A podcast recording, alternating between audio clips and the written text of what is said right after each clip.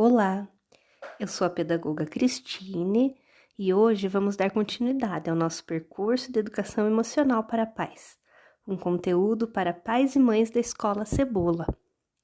Estamos em um tempo de buscar novas formas de exercer a maternidade e a paternidade, perdidos entre repetirmos a educação dada pelos nossos pais e criarmos uma nova educação. A grande dúvida que assola a maioria das famílias é: que educação é essa? Capaz de preservar os aspectos bons das educações anteriores e de criar abordagens mais assertivas e compreendam os desafios do mundo atual. Dentro desse desafio, alguns modelos de educação surgem com força total, como a disciplina positiva e a parentalidade consciente. A parentalidade consciente propõe o relacionamento com as crianças com base no igual valor e no respeito pela integridade. Isso significa aceitar que as emoções e as opiniões da criança têm tanto valor como as do adulto e merecem ver a sua integridade física e psicológica respeitada. A base da parentalidade consciente é ainda uma polêmica. Muitos pais acreditam que a criança deve ser corrigida e isso passa por dar umas palmadas quando necessário, para que possam no futuro tornarem-se adultos de bem. Tapinha é uma coisa, espancar é outra. Essa é uma justificativa dos adeptos a esse tipo de correção. Já a parentalidade consciente defende que bater, ainda que seja uma palmada, atenta contra a dignidade da criança e que a autoridade e as surras devem ser completamente dissociadas. Isso significa que não bater em uma criança não quer dizer que ela possa ter e fazer tudo o que quer, e nem que deve impedir os pais de dar limites aos filhos ou discipliná-los. Na parentalidade consciente, o adulto continua sendo o líder da relação responsável por disciplinar os filhos no verdadeiro sentido da palavra, ensinar tanto competências como a capacidade de enfrentar com resiliência situações difíceis, frustrações e tempestades emocionais. Nessa abordagem, os pais estimulam e se permitem exercer a autenticidade e a vulnerabilidade, ou seja, aceitam que não são perfeitos e nem possuem todas as respostas e que também não possuem filhos perfeitos. Com isso, os pais tomam consciência de que darão o seu melhor e que fatalmente isso passa por falhar às vezes e pedir desculpas sem medo de perder a autoridade. A falha é considerada como parte de um processo de aprendizagem familiar e procurar reparar a relação não os fragiliza, mas empodera. Mas na parentalidade consciente, os filhos fazem o que querem? Esse é um grande equívoco. Parentalidade consciente não é uma parentalidade permissiva. A parentalidade consciente estimula a responsabilidade pessoal de todos os membros da família a responsabilidade que cada um de nós tem pela sua vida, emoções, ações e escolhas. Isso significa que a criança deve ser ensinada a fazer escolhas, sempre respeitando a sua idade, e deve aprender por meio do exemplo dos pais o real significado de respeito, valores e educação emocional. Os pais, como líderes, buscarão entender o que está por trás do comportamento e não apenas corrigi-lo. O comportamento é encarado como uma forma de a criança comunicar as suas necessidades, sejam elas fisiológicas ou emocionais. Nenhuma criança se comporta mal porque quer. O mau comportamento é fruto de emoções que a criança ainda não consegue entender e nem controlar, e de necessidades não atendidas que não consegue expressar. Cabe então aos pais assumir o papel de ajudar a criança a traduzir essas emoções e necessidades e ajudá-la a expressá-las de forma melhor.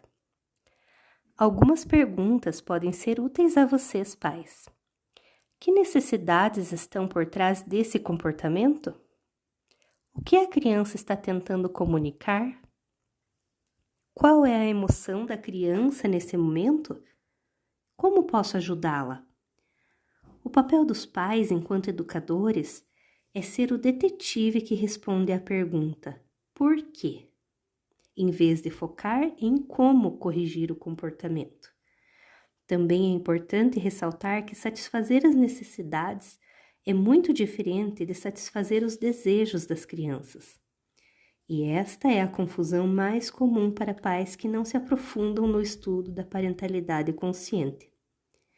As necessidades devem ser sempre respeitadas, tanto as fisiológicas como moradia, segurança, alimentação, entre outras, como as emocionais, como significado, pertencimento, amor ou conexão, contribuição, crescimento, entre outros.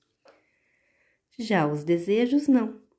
Ou seja, dizer não ao filho que deseja ter o celular de última geração quando não tem maturidade ou idade para isso faz parte de uma educação consciente.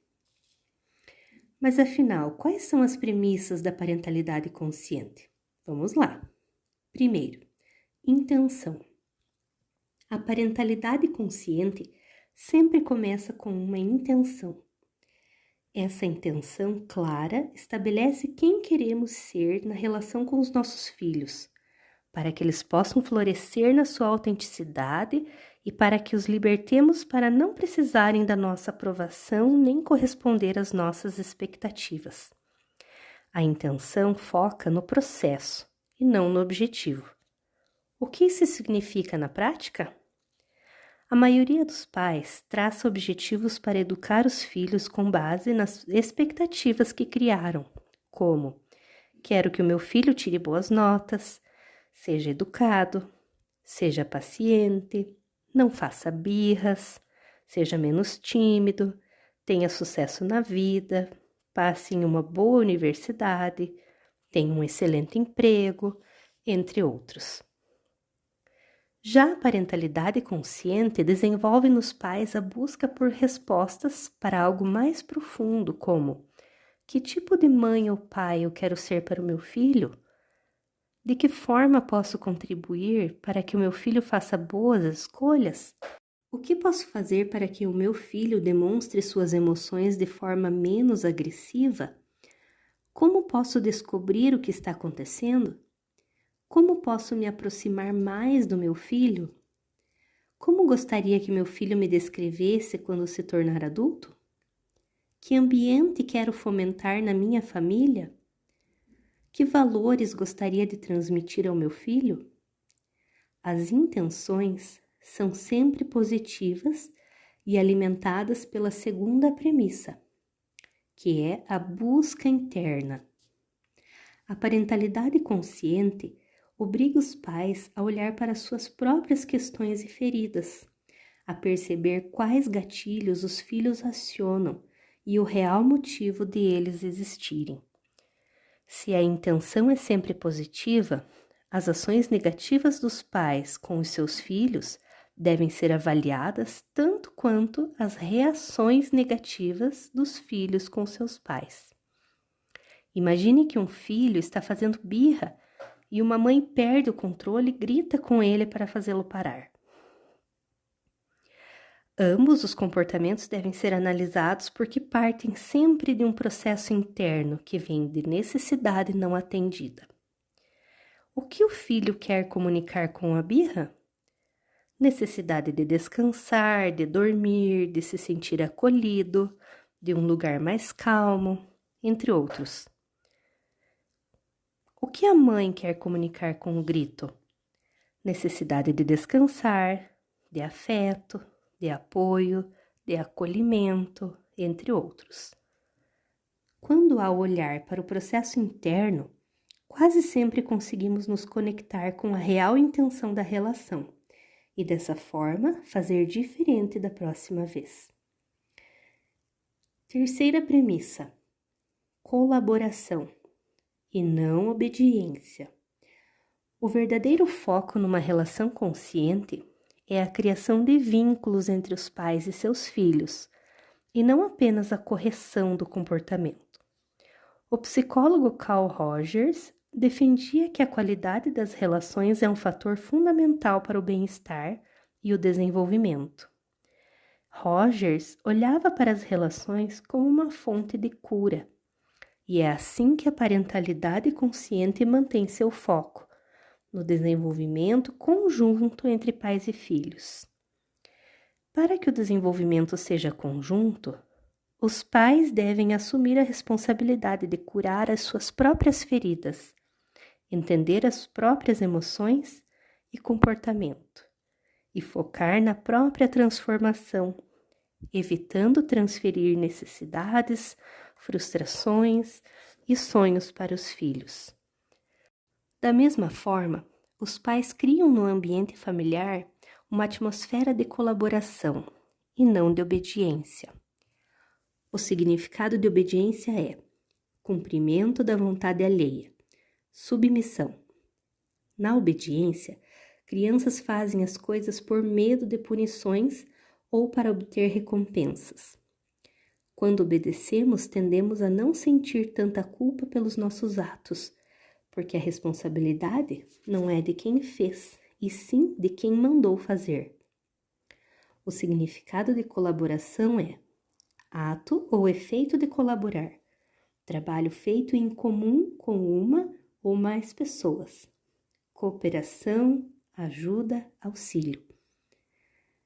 Na colaboração, os filhos fazem as coisas porque entenderam a importância de agir daquela maneira. Não agem porque um adulto está olhando ou mandando porque serão castigados ou recompensados, e sim porque aprenderam que aquele comportamento é melhor que o anterior. Saber diferenciar obediência de colaboração é um dos avanços mais expressivos que os pais aprendem ao escolher estudar a parentalidade consciente. E isso não quer dizer que não há consequências para comportamentos que não queremos incentivar nas crianças. Apenas que pais e filhos juntos descobrirão as melhores formas de fazer o que tem de ser feito, simplesmente porque é o melhor a fazer para o bem-estar da família e da comunidade. Quarta premissa: igual valor. Os desejos, as opiniões, as necessidades e as emoções do adulto são respeitadas exatamente da mesma forma que as da criança preservar a autoestima da criança e fazê-la se sentir aceita e pertencente é fundamental para a existência de um relacionamento saudável entre pais e filhos. A integridade física e psicológica da criança deve ser preservada, sempre. Quinta premissa: autenticidade. Os pais devem se permitir, e também aos filhos, honrar e exprimir aquilo que somos em qualquer situação, procurando criar um ambiente de presença, abertura e verdade. Em uma família saudável, há tantos momentos de harmonia quanto momentos de conflitos, e os pais veem ambos os momentos como uma excelente oportunidade para aprender a conhecer um ao outro. Sexta e última premissa responsabilidade pessoal. Pais são espelhos e assumem a responsabilidade pela sua vida, ações e escolhas, assim como deixam que os filhos assumam as responsabilidades adequadas à sua idade. É muito importante deixar as crianças assumirem as responsabilidades que conseguem assumir, porque assim entenderão mais facilmente o conceito de colaboração. Então, como a parentalidade consciente faz parte da educação emocional? Na proposta de educação emocional, ajudamos os pais a se tornar mais conscientes a respeito dos seus valores e das suas intenções. Sem essa virada de chave, fica praticamente impossível exercer a parentalidade consciente, que parece fácil, mas é extremamente complexa. E por que é tão difícil para os pais? Porque é novo e não vem da educação que recebemos dos nossos pais. No intuito de exercer uma parentalidade mais amorosa, muitos pais caem no abismo da permissividade, que é contrária aos conceitos que trouxemos nesse podcast. Para achar o caminho do meio, os pais precisam acessar perguntas-chave importantíssimas e, na maioria das vezes, não conseguem fazer esse processo sozinhos. Por esse motivo, a escola Cebula se coloca como parceira nessa busca pela parentalidade consciente e deseja que os pais descubram o seu próprio poder. Um abraço e até a próxima!